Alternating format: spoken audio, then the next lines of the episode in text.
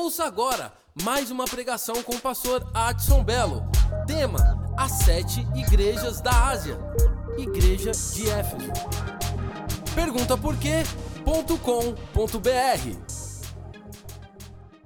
Apocalipse capítulo de número 2.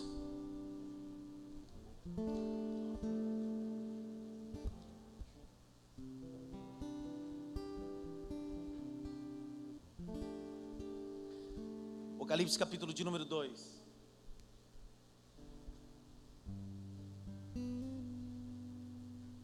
Apocalipse capítulo de número 2, verso 1 a 7.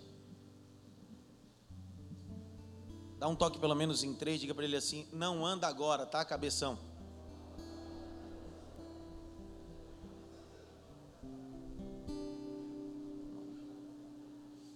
Transitar no momento da palavra tira atenção. Então evite de tudo em qualquer igreja que você frequentar ou visitar, no momento da palavra, não ande. Tira atenção, e a atenção é tudo na hora da ministração. Uma palavra pode mudar a tua história. Uma palavra pode mudar a tua história. A Bíblia diz em Atos dos Apóstolos, capítulo de número 16, que quando Paulo e Silas chegam em uma cidade chamada cidade de Filipo, o texto diz que eles vão à beira de um rio onde tem mulheres lavando roupas. E lá tem uma mulher chamada Lídia, vendedora de púrpura da cidade de Tiatira. E o texto diz assim: e ela lhe prestava atenção, ou dava-lhe atenção. Por ela prestar atenção, a salvação entrou na casa dela. E foi tão veemente que a cidade de Filipe se tornou um grande polo missionário só porque uma vendedora de púrpura deu atenção à mensagem. Então, quando você dá atenção ao sermão, à palavra de Deus, você não está só sendo beneficiado, você está beneficiando outras pessoas. Porque se você prestar atenção, outra próxima vez, alguém tiver uma dúvida, você vai poder sanar o que você prestou atenção. Tá? Então dá um toque mais uma vez nele e diz assim: presta atenção, cabeção.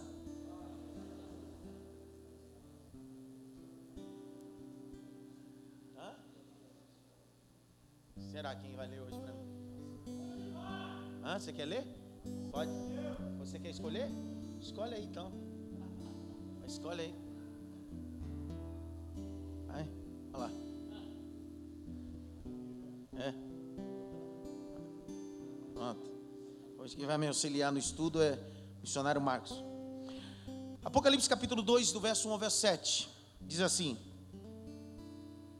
Escreve ao anjo da igreja que está em Éfeso, isso diz aquele que tem nas suas, na sua destra as sete estrelas, e que anda no meio dos sete castiçais.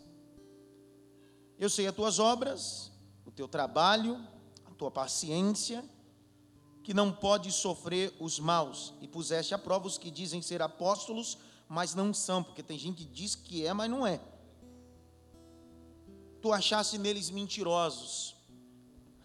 Verso 3: Sofres, tende paciência, trabalha-te pelo meu nome, ou trabalhaste pelo meu nome e não te cansaste. Verso 4, redobre atenção. Verso 4: Tenho, porém, contra ti que deixaste teu primeiro amor. Lembra-te, pois, de onde caíste, arrepende-te, pratica as primeiras obras. Quando não, brevemente a ti virei, tirarei do teu lugar o teu castiçal, se não te arrependeres. Verso 6: Tendes, porém, isto, que aborrece as obras dos nicolaitas, aos quais também eu aborreço. Verso 7: Quem tem ouvidos, quem tem ouvidos, quem tem ouvidos, ouça o que o Espírito diz às igrejas. Ao que vencer, dar-lhe-ei de comer da árvore da vida que está no meio do paraíso de Deus. Ouve a cabeça, por favor. Pai, nós te damos graça. Continua falando. Nós somos sensíveis à tua voz. Em nome de Jesus. Vamos aplaudir Jesus, se ele é digno.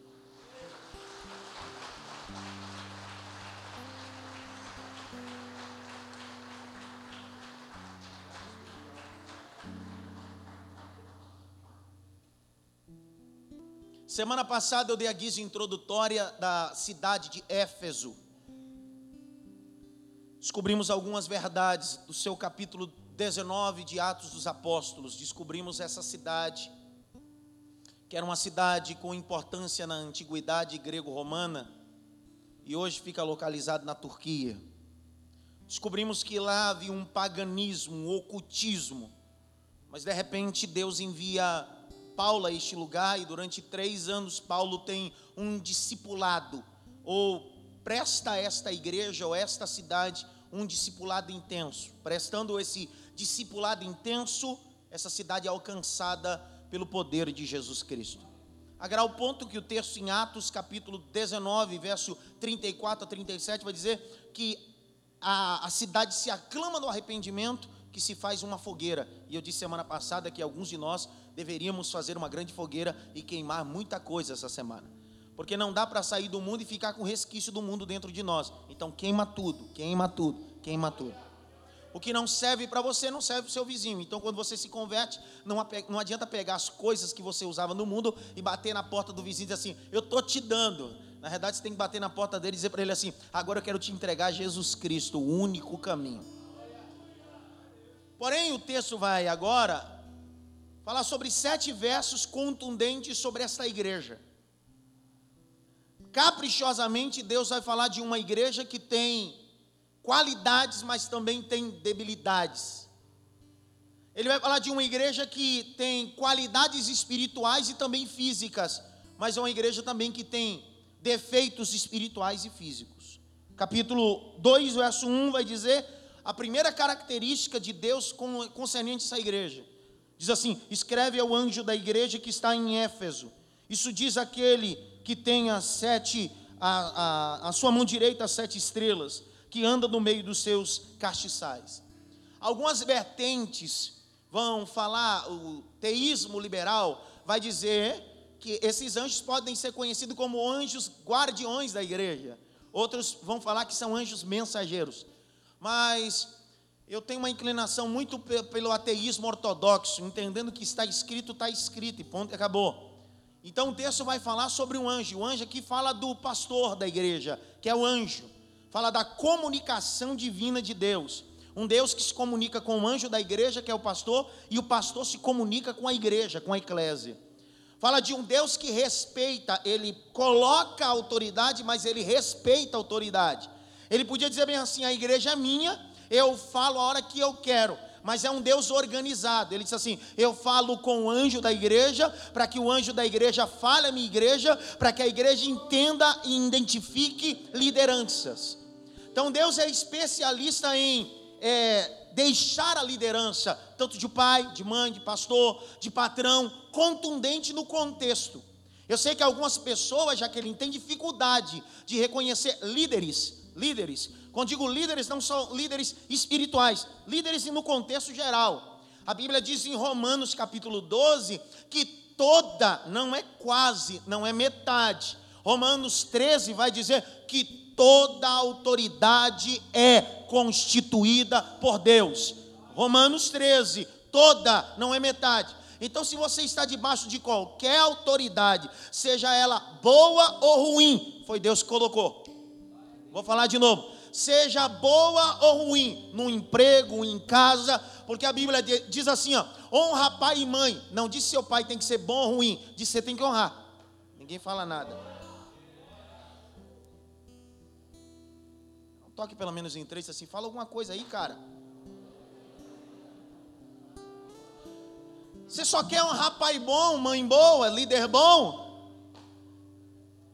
Eu sei que nós estamos vivendo uma crise política, e aí eu volto a repetir, a quarta vez que eu falo nessa igreja, a mesma coisa. A atual política do Brasil, quem colocou não foi o diabo, foi o próprio Deus. Porque se eu entender que foi o diabo que colocou, Deus perdeu o controle. Eu acredito no mundo espiritual em um único governo, chamado de teocracia, teo Deus, cracia, governo significa que tudo que acontece está debaixo do governo de Deus. Nada é por acaso. Eu disse outro dia, reproduzindo uma, uma frase de Josué Brandão, que na antiguidade, quando Deus queria punir o povo, Deus levantava um, um juiz, perdão, um rei, segundo o coração obstinado do povo. Então, o reflexo da liderança que você tem, o problema não é a liderança, é o teu coração. Pergunta por quê? Cada um tem um líder que merece. Pergunta por quê? Porque para cada Jacó existe um Labão.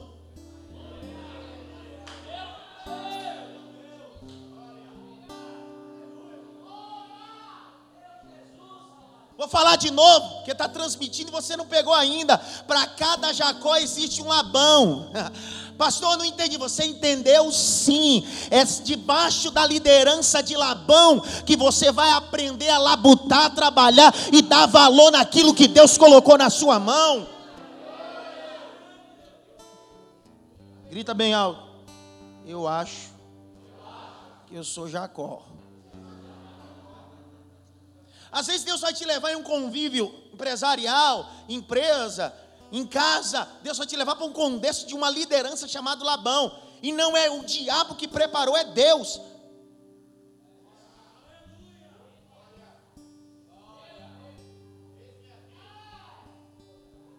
Não gostou não, né? Você lembra quando Jacó sai da casa do pai? O segredo é, vai para a casa de Betuel. A palavra Betuel ou Reuel é amigo de Deus. Ninguém entendeu nada. Aquela liderança não foi preparada pelo diabo, foi pelo, pelo próprio Deus, dizendo bem assim: Eu vou te ensinar 21 anos, Jacó. Alguns demoram tantos anos para aprender, mas aprende, porque quando sai da servidão de Labão, passa pelo val de Jabó, que Deus muda o nome para viver algo novo em Deus. Levante a mão direita assim bem alto, bata pelo menos em três mãos assim, fica debaixo de autoridade, cabeçal.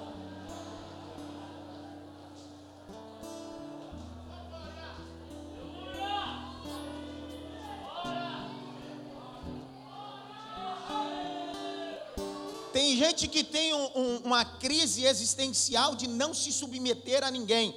Eu estou com a vontade de falar uma coisa, mas eu não quero. Se...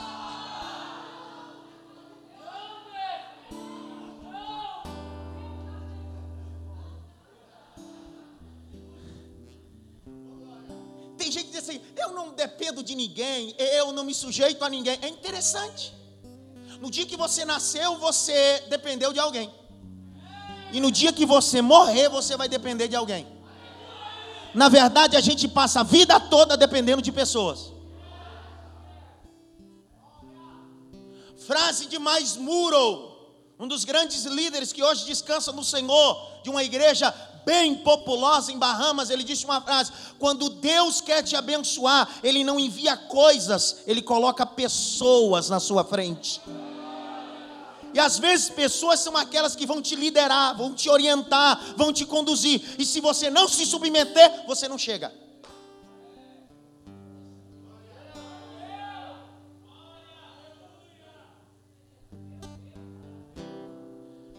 Dá um toque pelo menos em três assim. Fala o nome do seu pastor para mim. Vê com ele aí, vê se ele fala. Vê aí, vê com ele. Vê se ele falou o nome do pastor dele, porque tem gente que tem 15 mil pastor. Pastor alemão, pastor capa preta, só não tem pastor de verdade, pastor de ovelha. É, pastor alemão capa preta.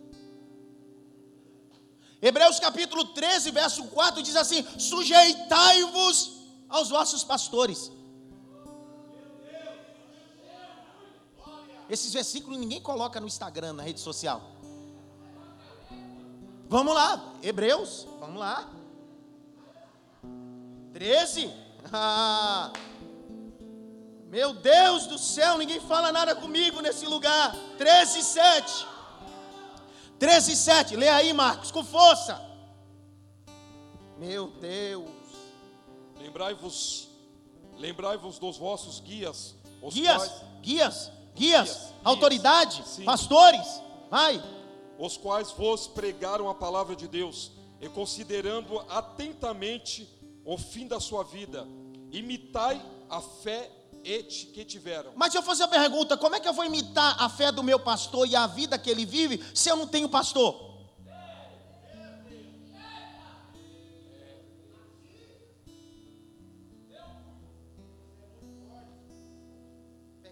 Novo: qual é o nome do seu pastor? Não, faz o contrário, pergunta assim: você tem pastor, não tem? Você tem, não tem?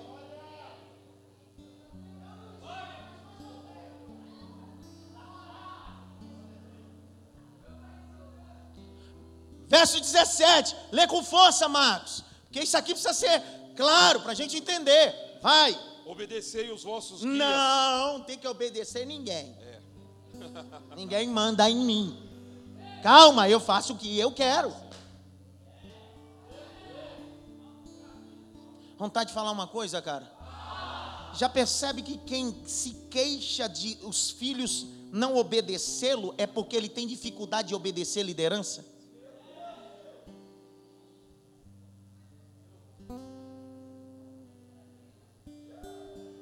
Eu já vou terminar.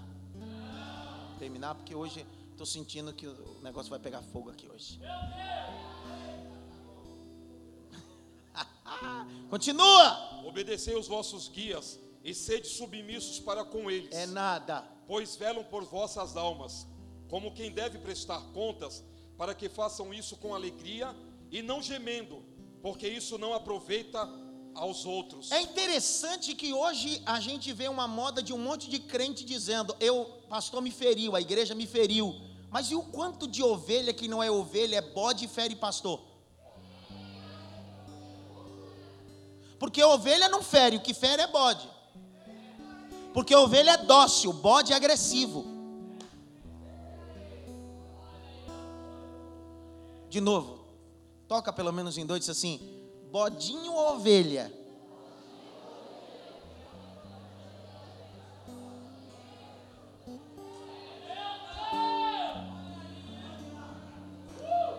Nas terças-feiras eu tenho aqui gente da Assembleia de Deus Madureira, eu tenho gente da Nasci para Deus, eu tenho gente da Batista, eu tenho gente da, da Assembleia de Deus Cuspe de Jesus, Assembleia de Deus Urianda Labaia, é, Metodista, é, eu tenho gente de tudo que é lugar aqui. E o recado não é dado à membresia desta casa, é todos que estão aqui.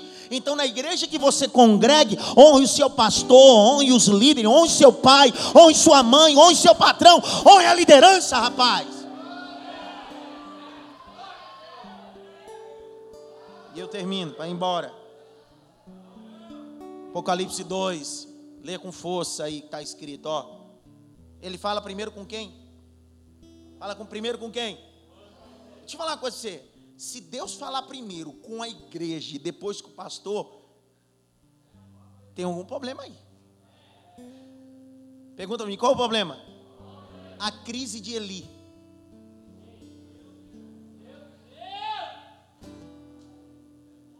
Pastor, qual é a crise de Eli? O texto diz que Eli tem o posto sacerdotal, os filhos são sacerdotes, ele tem o uso sacerdotal, litúrgico da função, mas não é mais sensível à voz de Deus. Então tem um monte de líderes que querem subjugar o povo porque perderam a sensibilidade e querem exercer autoridade demasiada sem autoridade da palavra. O que Deus faz? O texto diz que caprichosamente Deus cria uma situação, fecha a madre de Ana. Porque Ana não era estéreo, Deus que fechou a madre dela. Pergunta por quê? Porque quando o sacerdote está surdo, Deus levanta outro sensível à voz dele.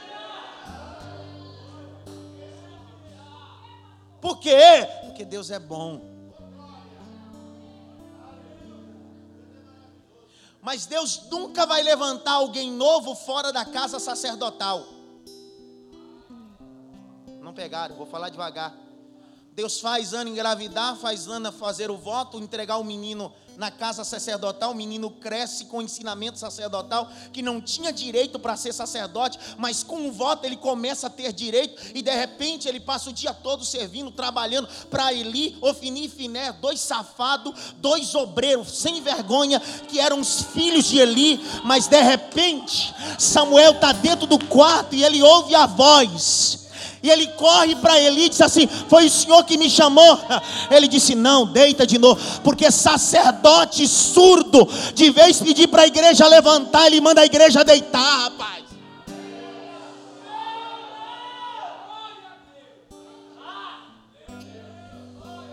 Eu não sei, às vezes eu estou acelerado demais. Eu, eu olho para a cara de 4, 5, eu percebo que às vezes eu devo estar tá a 200 por hora, ele está a 30.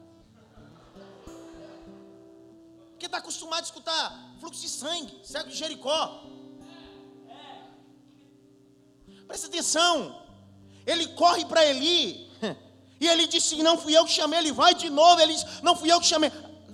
Na terceira, ele diz assim: É ele. Veja o princípio espiritual. A autoridade é revelada na voz de Eli, porque é a autoridade constituída sobre a vida de Samuel.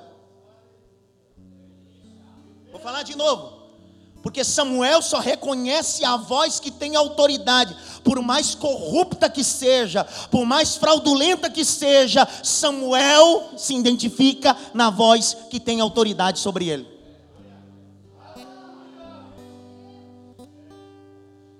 Eu falo desse negócio que é muita coisa capítulo 2, verso 1. Tiago, você está aqui, Tiago? Fala comigo, Tiago. Fala alguma coisa, Tiago. Dá um glória, Tiago. Vai, Tiago. 2, 1. Isso diz aquele que tem a destra as sete estrelas. Quem são as sete estrelas? Capítulo 1, verso 20. Olha lá que está escrito: quem são as sete estrelas? 1, 20. As sete estrelas são os sete anjos da igreja. Olha para mim. Quem são anjos aí? Lugar de pastor não é na mão do dizimista, é na mão de Deus. Tá, tá gravando, né? Lugar de pastor não é na mão de dizimista, nem de empresário, nem de político. Lugar de pastor é na mão de Deus para ouvir a voz que Deus tem para ele, rapaz.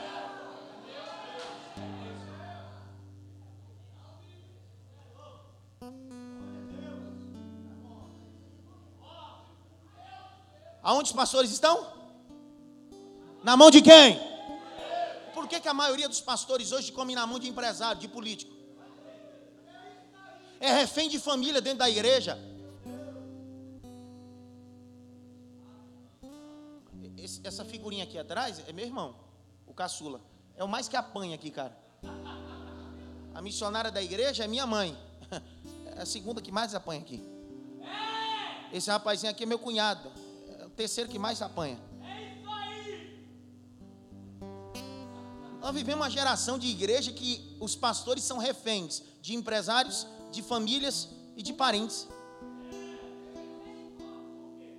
Porque saiu da mão de Deus e cai na mão do homem. Eu não sei se você vai aguentar o que eu vou falar aqui agora. Eu posso pecar, mas não caio na mão do homem. Pergunta por quê, Ronaldo? Pergunta por quê? Porque um dia Davi disse assim: Senhor, eu pequei, eu errei, mas eu não quero cair na mão dos homens, eu quero cair na tua mão, eu não quero sair da tua mão. Dá uma sacudida pelo menos em três dias assim: Você está na mão de quem, hein?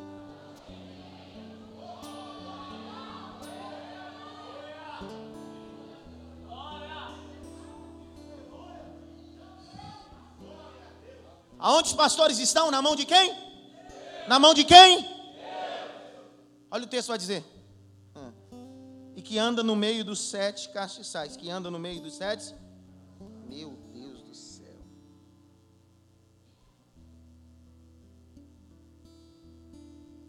Pergunta por quê? Olha o capítulo 1, verso 13. Quando João tem a visão, ele vê Jesus, o filho do homem, no meio dos castiçais. Mas quando começa a carta à igreja de Éfeso, 2:1 diz que agora ele não está em pé, agora ele está andando.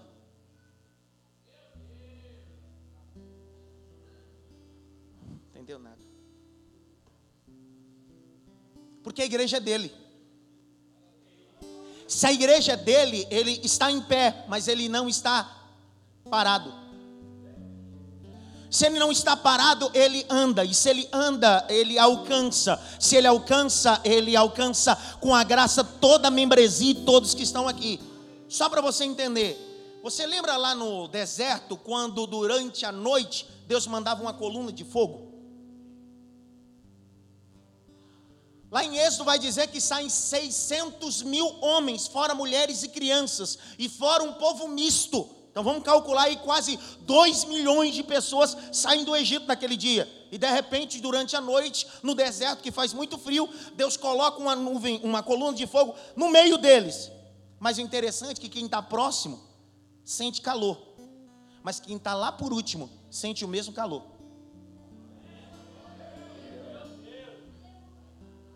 Entenderam nada? O óbvio seria para uma coluna de fogo natural, quem está mais próximo sente mais calor, mas a coluna não é natural, é espiritual. Sendo espiritual, Deus está dizendo: não importa aquele que está perto ou que está longe, sente o mesmo calor. Aí você encaixa com isso e liga o que Jesus disse. Alguns chegam bem cedo e trabalham, e outros chegam no final da tarde. E o salário? E o salário? É o mesmo significa que Deus não faz indiferença de ninguém, você tem as mesmas qualidades e os mesmos privilégios de todos. O texto diz que as estrelas estão na mão de quem? E ele anda no meio das suas igrejas, ou no meio da igreja. Verso 2: Eu sei as tuas obras, eu sei as tuas. A palavra obras vem do grego copos, com K, S no final, copos Grite bem alto: copos. Mais alto: copos. A, expressão copos significa obra, aquele que dá suor ou imprime força para fazer algo para Deus. Sabe o que Deus está falando dessa igreja de Éfeso? Vocês ralam, cara. Vocês labutam, vocês trabalham mesmo. E a minha pergunta é: será que nós estamos trabalhando dando suor pela obra? Porque os mártires não deram suor, deram sangue. O mínimo seria que eu pudesse produzir pelo menos suor. Mas alguns de nós nem suor estamos produzindo, quanto mais sangue. Qual foi a última vez que você se dedicou à obra de Cristo e imprimiu suor pela obra de Cristo? Agora, qual foi o último dia que você imprimiu suor pelo seu trabalho para ganhar o seu dinheiro? Você entende quando Jesus diz bem assim: alguns adoram muito mais a mamão do que a Deus.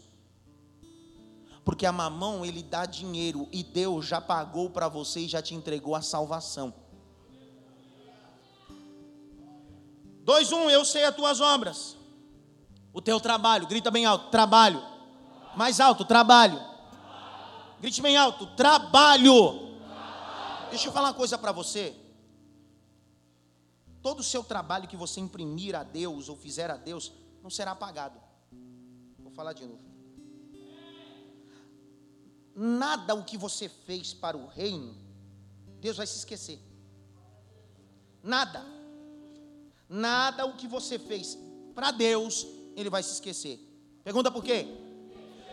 Porque a oferta, a oferta é ter uma do hebraico, é algo alto e produtivo. Significa que se Deus não esquece da minha oferta, vai esquecer do meu trabalho? Porque o trabalho está antes da oferta. Entenderam nada? Salmos 20, abre aí.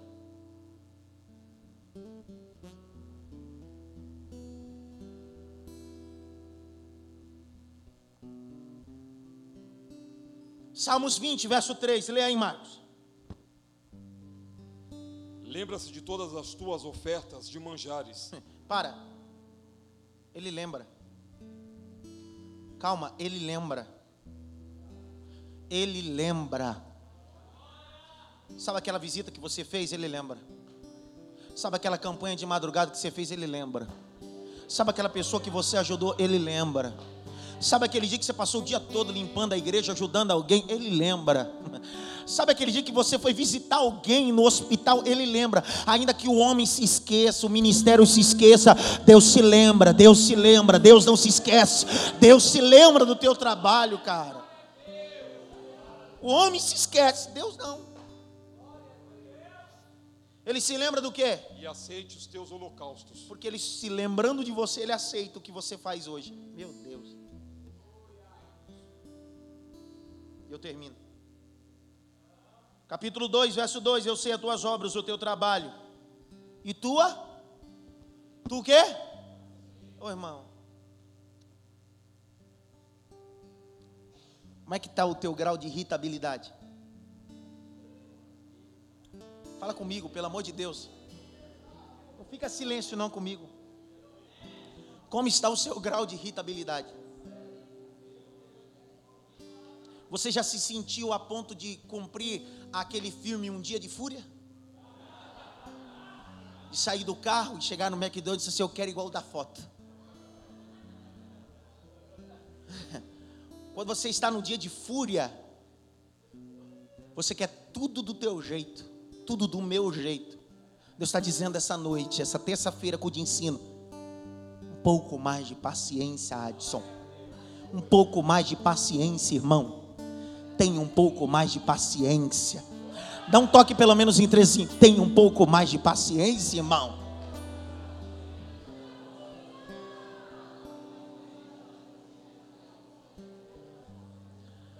Pessoas como eu e outros que somos tranquilos. Temos a maior facilidade, né, Camila Goy, de ficar paciente.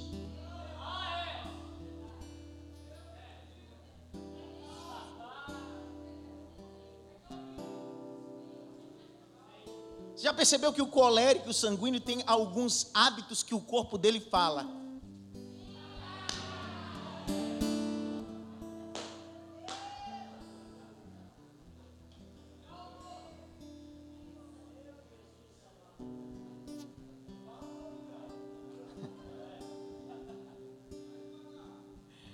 Eu me lembro de uma frase de um, de um psicólogo, que ele diz bem assim: o colérico sanguíneo, quando ele não consegue bater em alguém, ele auto se bate, ele auto se agride.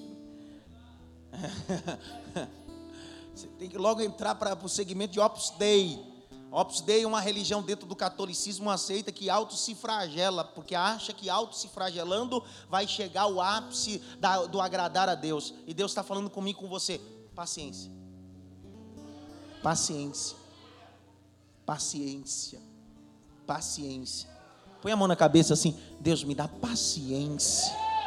Não, faz sério, isso aqui não é brincando, eu estou pregando com seriedade. Põe a mão na tua cabeça, ora por você e diz assim: Deus me dá paciência.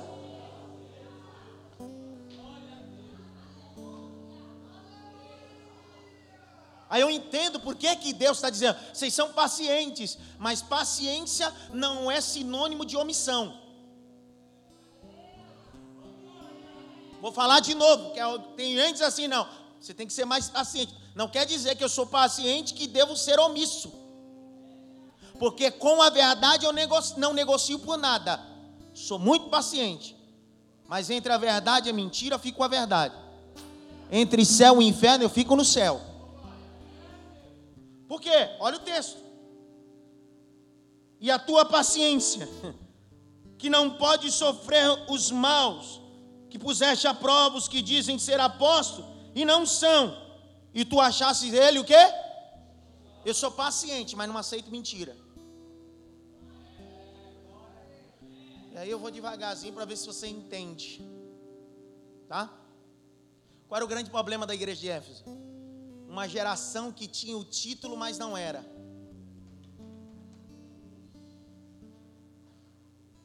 Não fala nada agora. Gravando, né, Cássio? Transmitindo, né? Eu vou falar agora com força. Outro dia alguém me procurou e disse bem assim: Eu quero congregar aqui, pastor. Eu disse: Vai para a tua igreja, pelo amor de Jesus. Ele disse: Não, pastor, eu quero ficar aqui. Eu falei: Então tá bom, você quer ficar aqui? Fica. Falou, pastor, eu fui ungido a um cargo. Eu disse, qual é o cargo? Ele disse, eu sou levita. Você é o que, meu filho? Sou levita. Mas qual dos dois? Ele disse, tem dois? Eu disse, tem. Aquele da linhagem de Levi e o outro que flutua, levitar.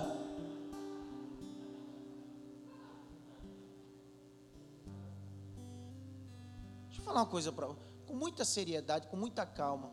Em nome de Jesus, você não é levita. Oh, oh, oh.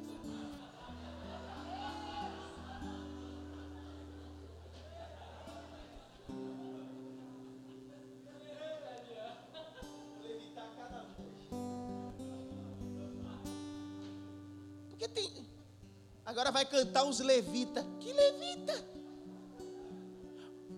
Os le... Que levita? Que, que levita? E tá bem alto. É um brincalhão mesmo, né? Primeira coisa para você ser levita, você precisa ser da linhagem de Levi. Coisa que você não é. Então você já deixou de ser levita, porque para ser levita, segundo a Bíblia, precisa ser da linhagem de Levi. Já não é. Nem nunca. Mas sempre tem uns querendo forçar a barra, dizendo assim, mas eu sou. Tá, então se você quiser ser levita, primeiro você vai ser um prosélito. Porque levita de verdade você nunca vai ser. Então é prosélito, seguidor dos rituais do sacerdócio levítico. Mas para ser um levita segundo a antiga aliança, a última coisa era tocar e cantar. Eu vou falar que eu vou com força É uma geração de músico, cantor que nem aula faz, nem tocar toca direito, nem limpar o seu instrumento limpa e quer ser levita. Você está de brincadeira com o evangelho. Aí você vê que esse negocinho não ensaia, não busca Deus, não se qualifica musicalmente, e quando vai tocar e cantar, diz assim: é para Deus. Quem disse que Deus recebe resto? Quem disse que Deus recebe refúgio?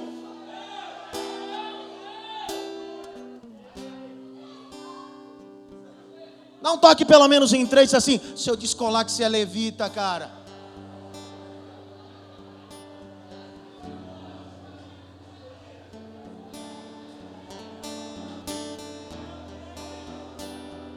Coatita, né? Coatita, Gersonita, né?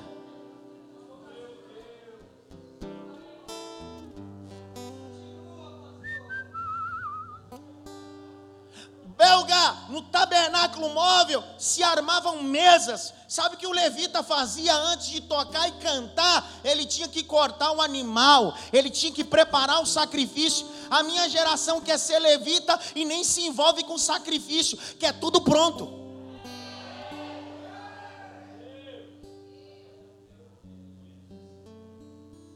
Tem levita aqui hoje? Le, levita aí? Tem não? Também não?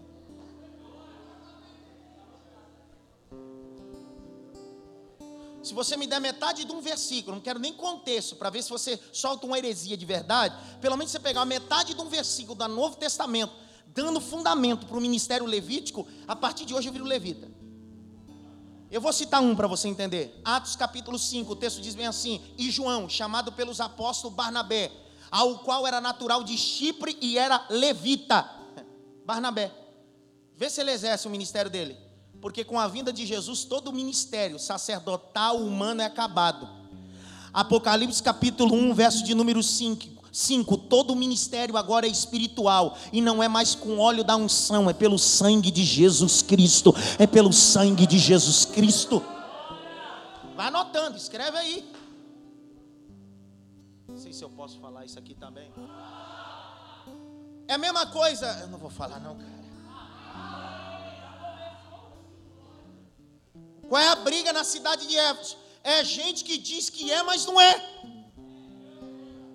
Às vezes eu fico transitando por esse Brasil, em seminários, pregando igreja, aí fica a gente, Rodrigo, olhando para mim e diz assim: Eu sou ungido. Ungido. Você não foi ungido, você foi untado. Untaram você. Só conhece essa linguagem quem é boleiro, quem é boleira, sabe? Te untaram, não jogaram óleo. Querido, na nova aliança não, vem, não tem uma ordenação com óleo. Na nova aliança, o óleo é extirpado, só existe ordenação através do, da mão do presbitério. Atos capítulo 13, não tem óleo de unção. Quer dizer que só porque jogaram um litro de óleo na tua cabeça você tem mais Deus do que eu?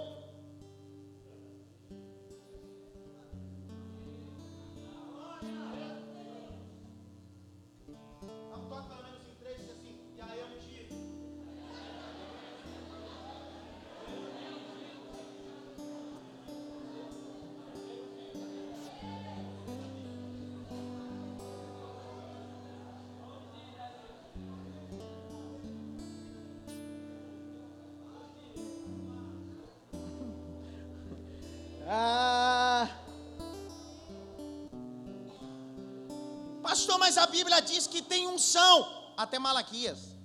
E a unção era para três classes: reis, profetas e sacerdotes.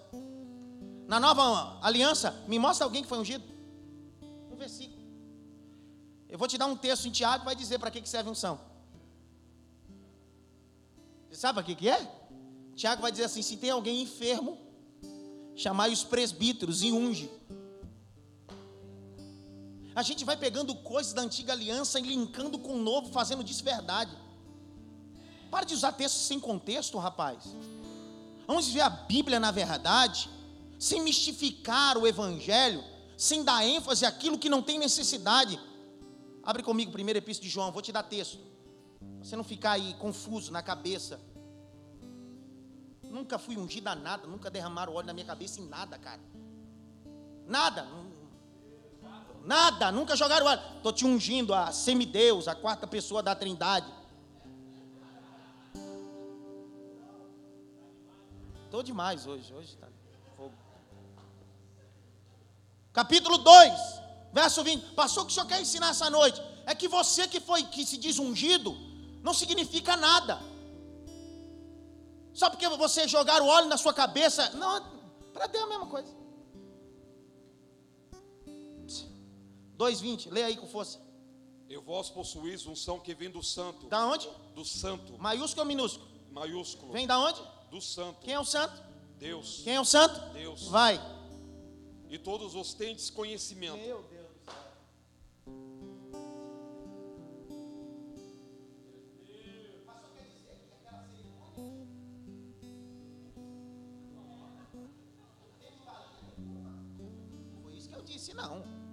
Disse que aquela cerimônia teve valia. O que não teve valia e importância foi o óleo que jogaram na tua cabeça. Porque com o óleo que derramaram na tua cabeça, você dá mais importância do que a ordenação. Aonde diz em Atos capítulo 13 que o Senhor, o Espírito Santo, é dono da igreja de Antioquia, e diz assim: separai para mim Paulo e Barnabé para a obra que eu tenho chamado. E o texto diz assim: e colocando eles as mãos, os enviaram. Não tinha óleo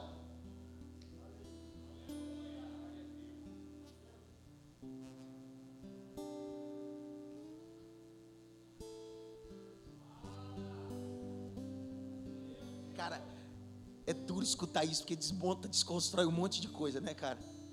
Fala a verdade. Desconstrói ou não desconstrói?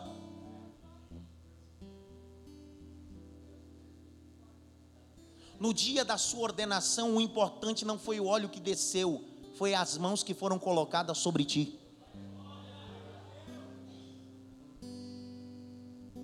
E eu termino para ir embora. Já deu o horário, acabou já. Aqueles que dizem ser apóstolo, Reutemann, mas não.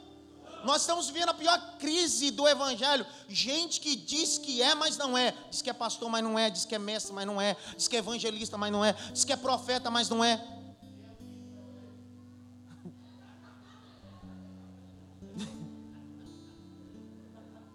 Pastor, quer dizer que essa prática não pode fazer? Não coloque palavras na minha boca, não foi o que eu disse. Eu estou desmistificando.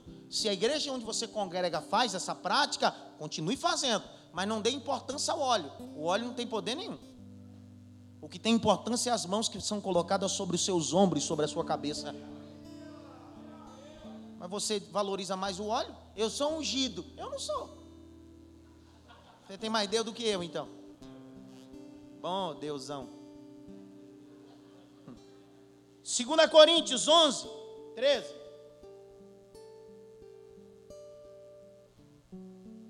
Ninguém fala nada.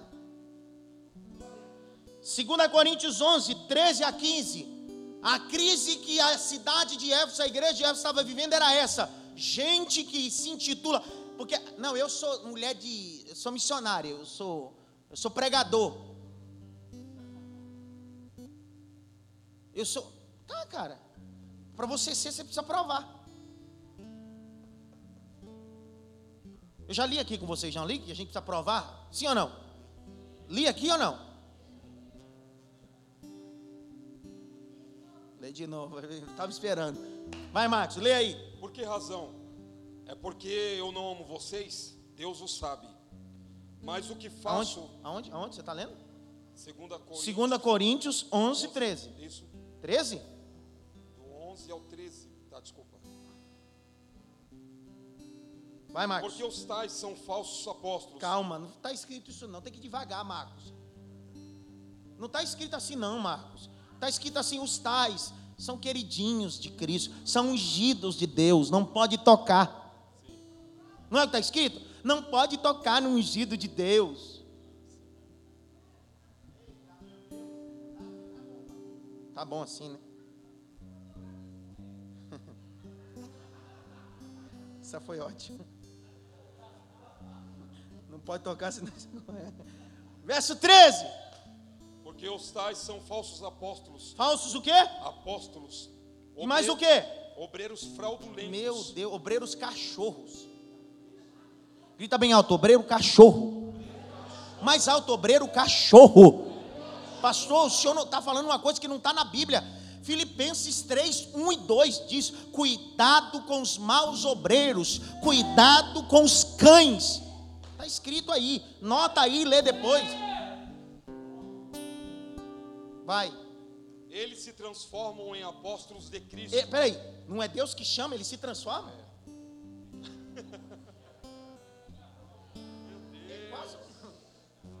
Olha. Eu não vou falar,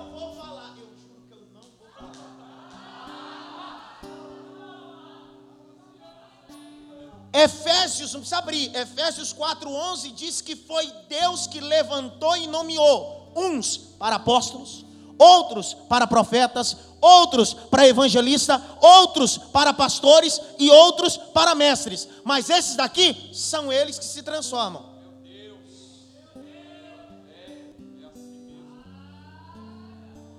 Vontade de falar, cara.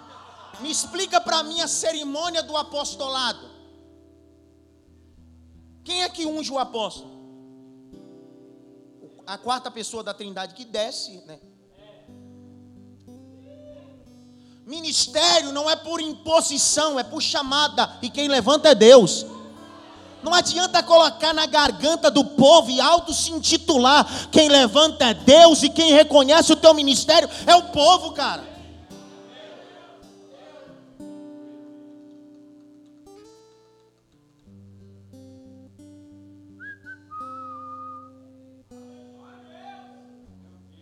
Carol, fica em pé aí, Carol. As duas, dão glória aí. Vocês estão comigo ou não? Porque tem gente que não foi chamada. Ele, ele o quê? Se transforma. Pergunta para mim, por que, que se transforma? Porque ele congrega aqui é diácono. Aí ele não aceita, ele diz assim: Eu vou abrir uma igreja. Aí de uma hora para outra ele se transforma em pastor. Outro dia eu fui numa igreja, o cara disse: Eu sou apóstolo. Cara, eu penso, se o cara é apóstolo, eu penso que o cara é apóstolo. O cara é apóstolo. Chego lá. O Cássio estava comigo. O Cássio vai em cada barca comigo também. Quando eu chego lá, tem sete crentes na igreja e ele é apóstolo. Falei, quanto tempo dessa igreja? Seis meses. O que aconteceu naquele lugar? Ele se transformou. Ele se auto. Ele, No culto, ele alto pegou o olho assim e disse assim: Eu estou me ungindo apóstolo hoje.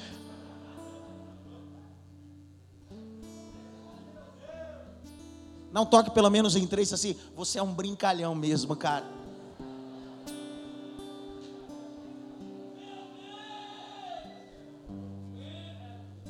Quer ter ministério, quer ter copos, trabalho e obra, precisa provar. Porque se não provar, não tem ministério. Então para com esse discurso dizendo assim: eu não preciso provar nada para ninguém.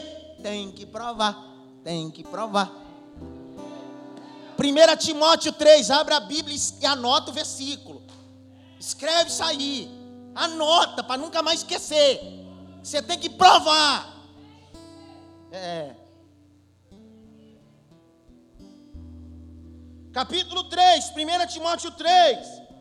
Meu Deus do céu. 9 e 10. É muito forte isso aqui. Ai, meu Deus. Vai. Observando o ministério da Observando o ministério da fé com a consciência limpa. Consciência limpa. Também sejam esses primeiramente experimentados. Primeiro tem que ser provado primeiro tem que ser experimentado. Vou falar de novo. Primeiro provado, primeiro experimentado. Depois que provar, ser experimentado, aí exerce. Então não vai colocar o teu ministério na garganta de ninguém. Dá um toque pelo menos em três assim. Tem que provar. Tem que provar. Tem que provar. Eu tenho um livro que eu escrevi chamado Casa de Mica. Eu fiz a nova tiragem dele sexta-feira, tem aí até na, na livraria. Eu falo de Juízes capítulo 17, de um mancebo que é levita e sai da, do seu ministério sacerdotal e vai à procura de comodidade. E ele vai até as montanhas de Efraim, chegando na montanha de Efraim, ele encontra a casa de Mica. E quando ele encontra na casa de Mica, Mica diz bem assim: Eu estou precisando de um sacerdote mas ele é levita. Aí o texto diz bem assim: chegando ele lá, Mica disse: Eu te unjo. Juiz 17, verso 11 deixa que eu te unge, você será sacerdote sobre a nossa casa.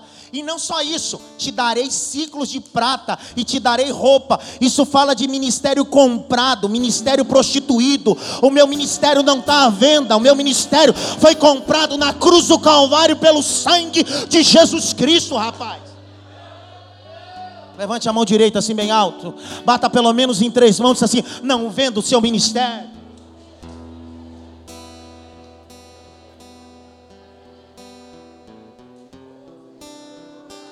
Vi um aleluia aqui. Eu vi outro ali, eu vi um glória ali no fundo. Vi... Tem gente nesse lugar. E eu termino.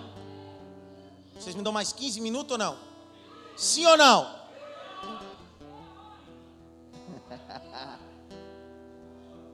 Os que dizem ser apóstolos, mas não são, são mentirosos. Verso de número 3 de Apocalipse 2, 3. Sofres. Tem de paciência trabalhaste pelo meu nome e não te cansaste. E não te cansaste. E não te cansaste. O que é isso, Nelson? Fala de uma igreja verdadeira que cumpre o dito de Paulo à igreja de Coríntios: sede firme e constante e sempre abundantes na obra do Senhor. Pastor, quer dizer que eu não tenho direito de se cansar? Tem. Mas se se cansar, espere em Deus, porque Ele é habilidoso em renovar as suas forças. Habilidoso em renovar as suas forças. Pastor, quem é que já se cansou na Bíblia? Em 1 Samuel capítulo 30 vai dizer que um dia Davi se cansa. Isbibenob, um dos filhos do gigante, vem para matar Davi com a lança nova. Ele está cansado, porque quando a gente está cansado, a gente se torna presa fácil do inimigo. Mas no dia que a gente está cansado, Deus envia Zeruia. E Zeruia diz bem assim: Eu vou militar por você, eu vou guerrear por você, eu vou guerrear por você. Pastor, é possível estar cansado? É. A Bíblia diz em João capítulo 4 que até o Cristo encarnado como homem se cansou. E ele chegando, pois, à beira do poço, cansado.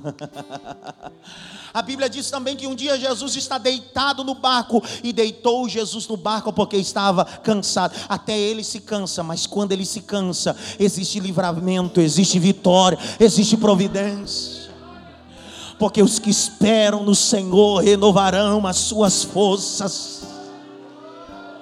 Levante as duas mãos para o alto. Labaracando, lamassurabacandaraga soremento. Suragai.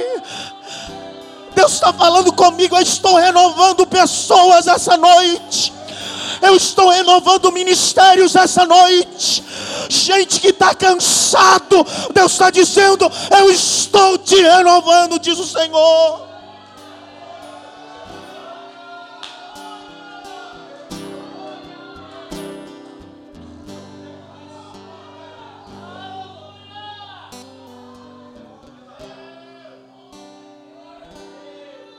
A igreja de Éfeso tem tantas qualidades mas tem um defeito. Capítulo 2, verso 4. Tem um contra ti que deixaste o primeiro amor. Pergunta para mim o que é isso? Você continua trabalhando, se dedicando, mas faz tudo isso sem amor. E Deus está dizendo, igreja de Éfeso, vocês estão fazendo, mas estão fazendo sem amor. E às vezes você cumpre horário, cumpre ordens, em casa, no emprego, na igreja, não falta, cumpre todo aquilo que é pedido a você, mas acabou o amor. E o amor fala de prazer, amor fala de alegria. Amor fala de centro das emoções. O homem, o homem é formado de três coisas, isso é chamado de tricotomia: corpo, alma e espírito. Corpo, o centro das sensações, os cinco sentidos: tato, olfato, paladar, visão, audição. O espírito é vida, mas a alma é psique no grego, anima no latim, é o centro das emoções. Jesus vai dizer assim: o que adianta ganhar o mundo todo e perder? As emoções, a alma. Lembra no início? Você fazia tudo com emoção, era amor na veia. Lembra no início? Você trabalhava o dia todo e era dia de culto, você não via a hora de chegar na igreja, nem que fosse direto, tivesse só passar em casa. Lembra no início? Sua vida de oração de madrugada, de jejum, de busca Lembra o início? Que não precisava de um pregador como eu, tão, com tanta informação, era só um ancião da igreja, o velhinho diácono, ler qualquer texto, era um hino da APA, você sentia um arrepio, sentia a presença. O problema não é a igreja que mudou, é a gente que se esfriou. Lembra quando você tocava? Lembra quando você pregava? As pessoas davam glória, sentiam a presença. Não era porque você era bom pregador, porque você tocava demais, porque você cantava demais. É porque você fazia com amor. Mas agora, você até faz, mas não tem mais amor no que faz. Faz por fazer, mas não tem mais amor no que faz. Mas não se esqueça o que Deus disse à igreja e ao povo de Israel: quando me buscar, me busque de todo o seu coração de toda a sua alma, de todo o seu entendimento. Eu quero amor, eu quero sentimento, eu quero tudo seu. Quando Jesus vem e aparece aos fariseus, ele disse bem assim: Vocês me adoram com os vossos lábios, mas o vosso coração, a sua alma, o seu amor está distante de mim. A igreja de Éfeso tinha tantas qualidades, mas tinha o pior defeito: fazer sem amor, é servir sem amor, é abraçar sem amor, é pregar sem amor, é vir para a igreja sem amor. Fala de uma coisa que nós não sente mais prazer, mas faz, porque está no campo da obrigação. Por favor, Deus não quer que você sirva a Ele obrigado, Ele quer que você sirva a Ele por amor.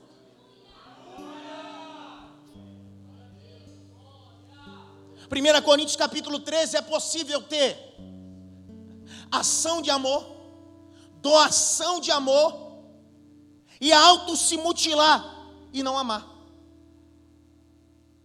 Capítulo 13 de, de Coríntios, Paulo vai dizer assim, ó, ainda que eu fale a língua dos homens e dos anjos. Vamos lá. 1 Coríntios 13.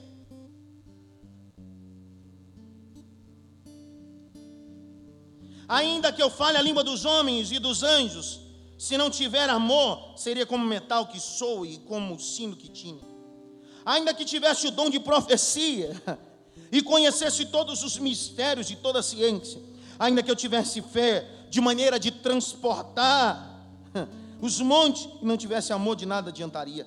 Verso de número 3: Ainda que eu distribuísse toda a minha fortuna, então você pode doar e não amar. Você pode pegar todo o teu dinheiro hoje, doar e não amar. Ainda que eu entregue o meu próprio corpo, isso fala de autodoação. Eu posso ser queimado vivo com um discurso de amor, mas Deus disse: fez sem amar. Quantas coisas você anda fazendo para o ministério e para Deus, que as pessoas olham e dizem assim, como ela ama, como ele ama, não falta no culto, se entrega, está em todos os trabalhos, é tão pontual, é isso, é aquilo, tudo que pede faz, mas Deus sonda do meu coração, e o teu diz assim, está fazendo, mas já não ama mais.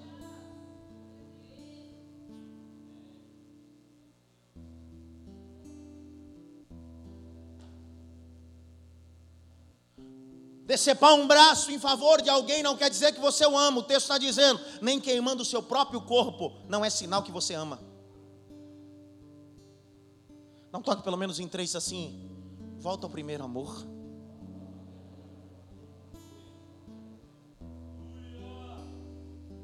Volta, por favor. Volta.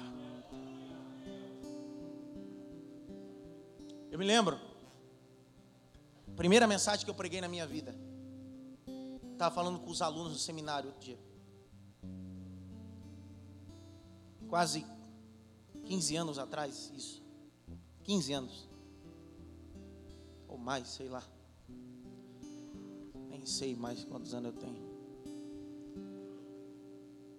Eu preguei Mateus 7, 24. Aquela semana eu estudei tanto, minha mão suave, minha barriga. Que agonia aquela semana. Eu tomei o púlpito da Assembleia de Deus do Belém, em Guatemi. Eu disse, dá pelo menos uns 30 minutos, Simone, para falar isso aqui. Sete minutos eu já tinha falado tudo e o povo estava com o braço cruzado, dizendo assim: ele vai começar a pregar agora. Eu já tinha terminado. Mas posso falar uma coisa para vocês? Eu continuo com os mesmos sentimentos iguais alguma coisa borbulha aqui dentro. Minha esposa, minhas filhas me conhecem, minha oração e devocional é: no dia que Deus, na sua onipresença, souber que eu vou dar escândalo semana que vem, que Ele me mate hoje. E se for um dia para que eu pregue só como profissão em cima do púlpito, sem amar, que Deus me mate um dia antes, porque eu preciso fazer isso com amor. Eu preciso fazer isso com amor. Eu preciso fazer isso com amor. Então faça com amor. Que faz com amor, tudo suporta, tudo crê, tudo entrega. Faça com amor, com amor, com amor. Não faz de qualquer jeito, faz com amor. Eu termino. Verso 6. Tem, porém, isso que aborrece as obras dos nicolaítas, os quais também aborreço. Vamos fazer assim? Eu termino aqui porque os nicolaitas vão falar lá na igreja de Pérgamo novamente. E aí, quando eu estiver na igreja de Pérgamo, eu vou falar quem são os nicolaitas. Tá certo ou não?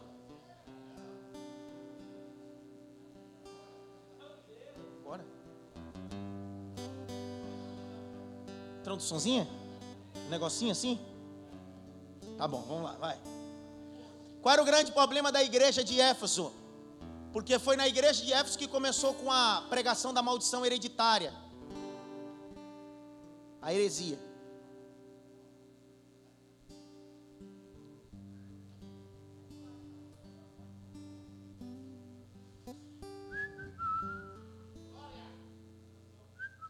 Foi os Nicolaitas que começaram a pregar. Está pensando que é Neuza Etioca, Rebecca Brown, que começou com esse negócio? Ah, isso é muito mais antigo.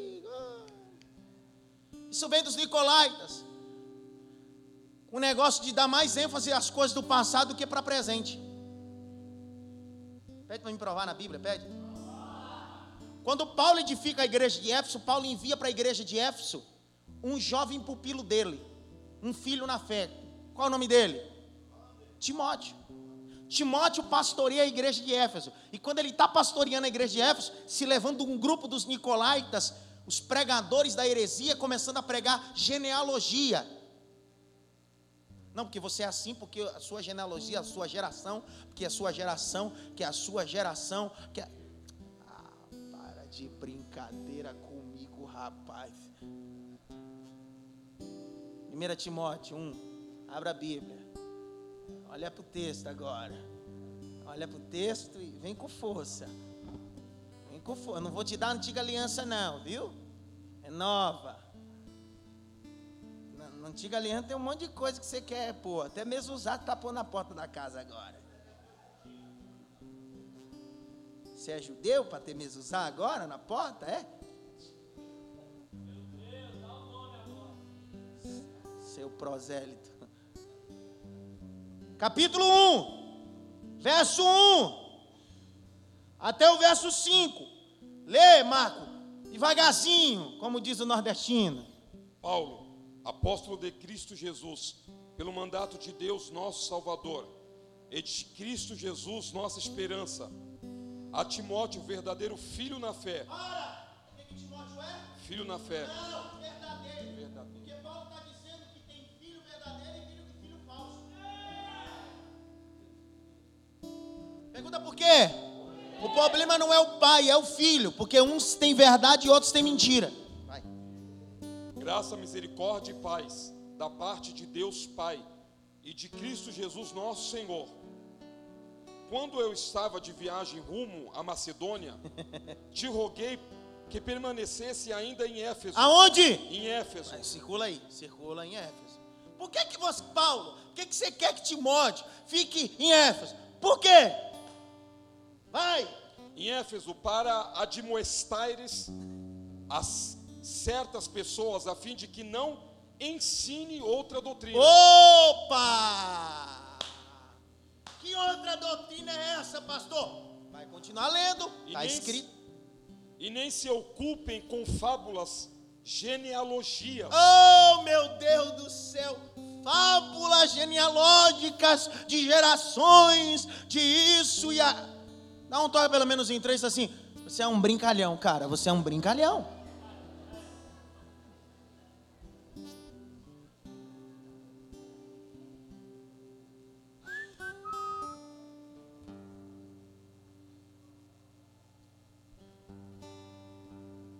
Bíblia. Está escrito. Está na Bíblia. Se você quiser nessa- ficar nessa teoria, rasga essa página e queima. Vai. Genealogia sem fim. Opa! Volta para a barriga. Se perdoa. Vai se. Que é isso, gente? Que negócio. Isso aí é quase regressão, já quase é, veredas antigas. Nem a Valnícia Milhões está fazendo mais isso, cara. Vai com força.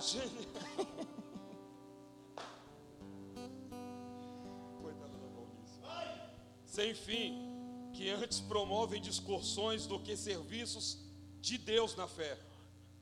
Ora, Calma, vamos entender o que está. Vocês estão lendo o que está escrito aí ou não? Ou está escrito de caneta na Bíblia dele só? Para com conversinha que dá. com- a- acontece mais discussão do que coisa para edificar.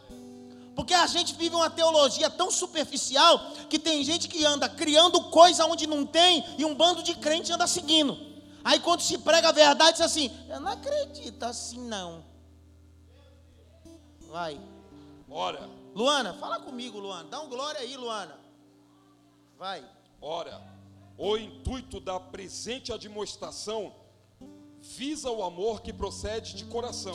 Amor. Tá entendendo? Lá, amor, amor. Pegou ou não? Pegou ou não? Porque Bíblia foi feita. Quem aqui é costureira? Costureira. Ninguém é, nenhuma mulher é costureira, Jesus. O que acontece nesse lugar?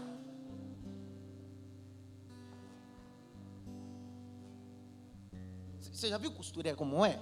As duas costureiras que estão tá aqui, a mãe do Tiago, que é costureira da Libna também. Pega uns panos que você diz assim: o que, que vai fazer com essa miséria desses panos? Mas corta dali, meta a tesoura dali e agulha dali. Minha avó ainda usava um dedal. As mulheres usam dedal ainda hoje não? De alumínio ainda, para não furar o dedo, aquela coisa. E de repente o que parecia ser uma coisa que não tinha pé e cabeça, daqui a pouco virou uma camisa, uma blusa, uma calça. Assim a Bíblia. Você tem que vir costurando. Quando você termina e costurar, dá isso. Tudo se encaixa na mesma coisa. Vai. Que procede do coração puro e de uma consciência boa e de fé, sem hipocrisia. Sem fingimento. Pergunta por quê? Porque Paulo está dizendo à igreja de Éfeso, e o próprio Deus está escrevendo à igreja de Éfeso, para com amor fingido. Porque quem finge que ama parece que é, mas não é. Romanos 12, 9. Abre aí. Abre aí, Romanos 12, 9. Abre aí. Abre.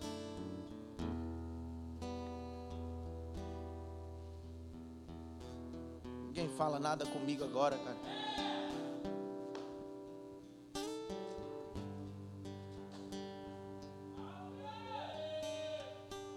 Tá tudo na Bíblia ou não? Está escrito ou não? Eu não estou forçando, tá? Porque tem gente para fundamentar seus segmentos, força texto que é violento. Sem forçar, está escrito. Lê. Vai, Marcos. O amor seja sem hipocrisia. Sem fingimento. Detestai o mal. Meu Deus. Apegando-vos em o bem. Dá um toque pelo menos em três assim. Me ame de verdade, sem fingimento.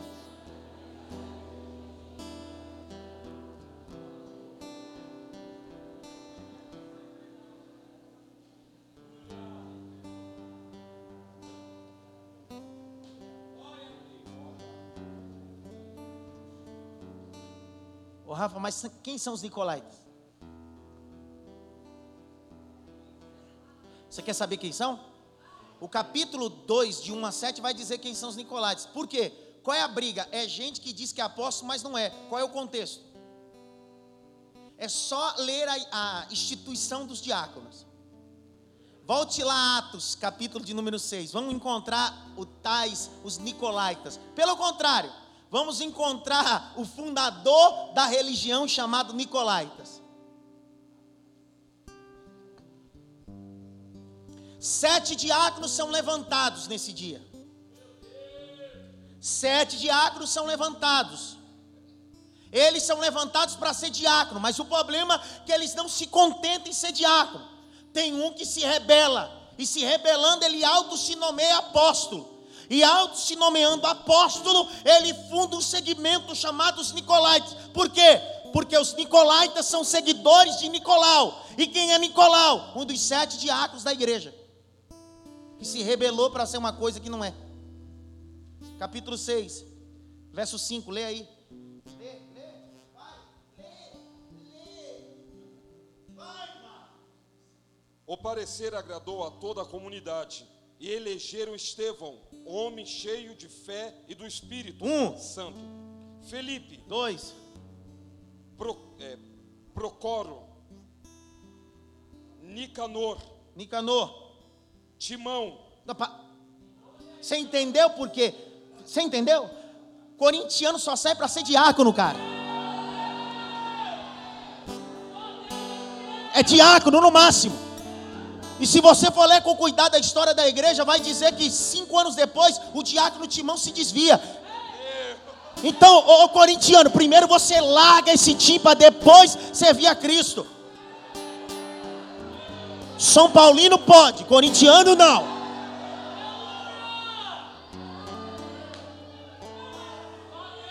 É só para descontrair, fecha o parênteses, vai.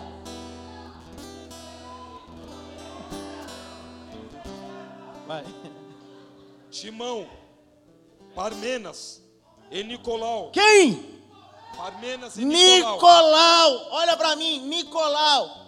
prosélitos do Antioquia. de Antioquia. Quem são os nicolaítas? São seguidores de Nicolau, que era diácono e se rebelou contra a igreja. Então, tem um monte de lugar que acha que você está achando que é igreja, mas é só uma seita dos nicolaítas. É mais um que saiu debaixo da autoridade em rebeldia e estava num período de oração, abriu a Bíblia e caiu no nome do filho de Davi e disse: Eu vou agora ser pastor de igreja. Ele abriu a Bíblia e caiu. Absalão, é confirmação, vou abrir um novo salão, uma nova igreja.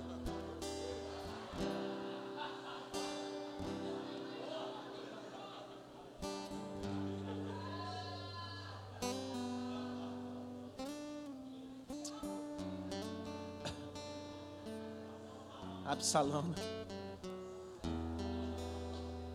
Dá um toque pelo menos em três se eu descolar que você é Absalão, cara.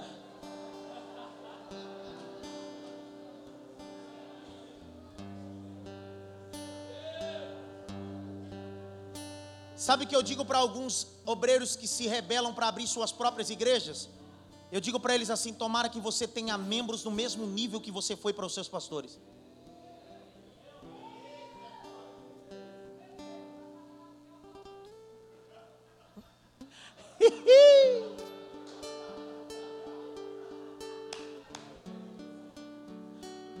É uma igreja que combate a heresia, a igreja de Éfeso. Abra comigo aí, por favor. Mateus 7,15. Abra a Bíblia, eu termino. Dou mais três textos e termino. Porque a pastora Alba já trilha no fundo, olhando para mim dizendo assim: acaba esse negócio logo que a gente vai viajar. Vou pregar até meia-noite, só de raiva.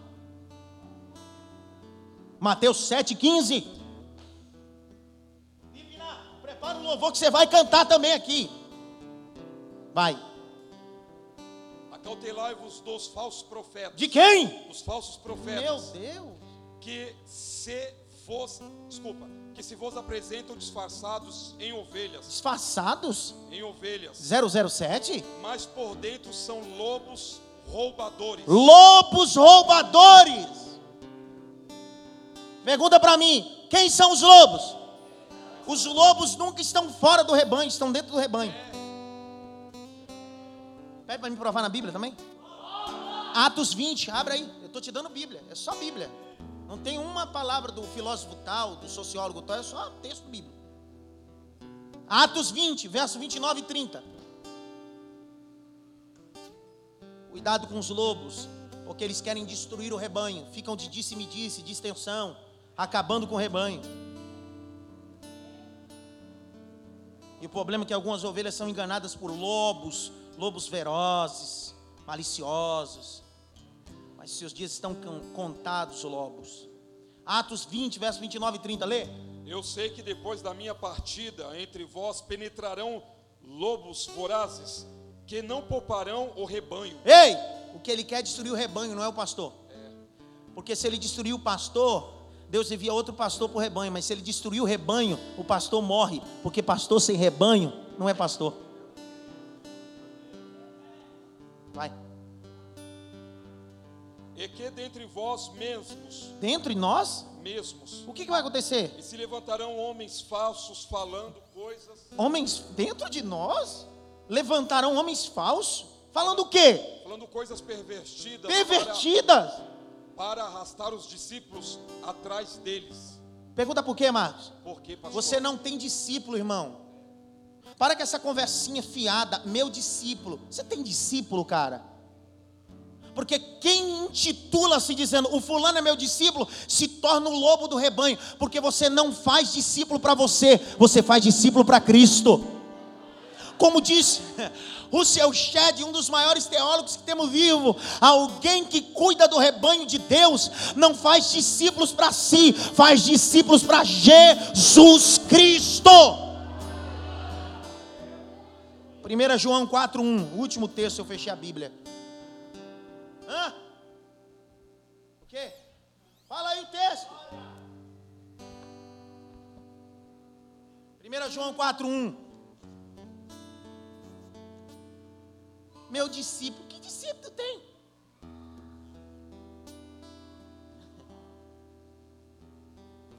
Você pode ter filho espiritual, discípulo não. Vai, Marco, lê. Amados, Não deis crédito a qualquer espírito. Meu Deus. Antes provai os espíritos e antes provai os espíritos e vê se procede de Deus. Porque muitos falsos profetas têm saído pelo mundo afora. Peraí. Tem saído pelo mundo? Ah, o que tem. Eu, eu sou. Mas tome cuidado, os pastores que me ouvem, quem você coloca em cima do altar. Frase de John Stott, um dos maiores teólogos inglês que morreu em 2011, em 2005, nomeado um dos 100 homens mais influentes do mundo pela New York Times. Não se preocupe quem entra e sai dentro da sua igreja, se preocupe quem sobe e desce em cima do seu púlpito.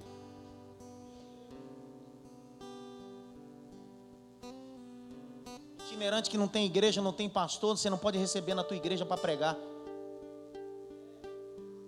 Eu tenho itinerantes aqui, cantores. Marcos é itinerante. Tem o Dérica que é itinerante. Quem mais é itinerante? Ninguém é itinerante. Digo para eles: quer pregar? Terça-feira, se eu não ver sua cara e na Santa Ceia aqui, você não diga que congregue aqui e nem use o meu nome. Porque para pregar e pregar fora, precisa ter comunhão primeiro com o seu pastor e com a sua igreja. Por isso que os itinerantes, os obreiros que eu tenho na casa que pregam fora, têm comunhão com essa casa. E eu termino aqui agora. Ninguém falou nada comigo. Dá uma balançada pelo menos em três, diga para ele assim: Você está aí ainda aí?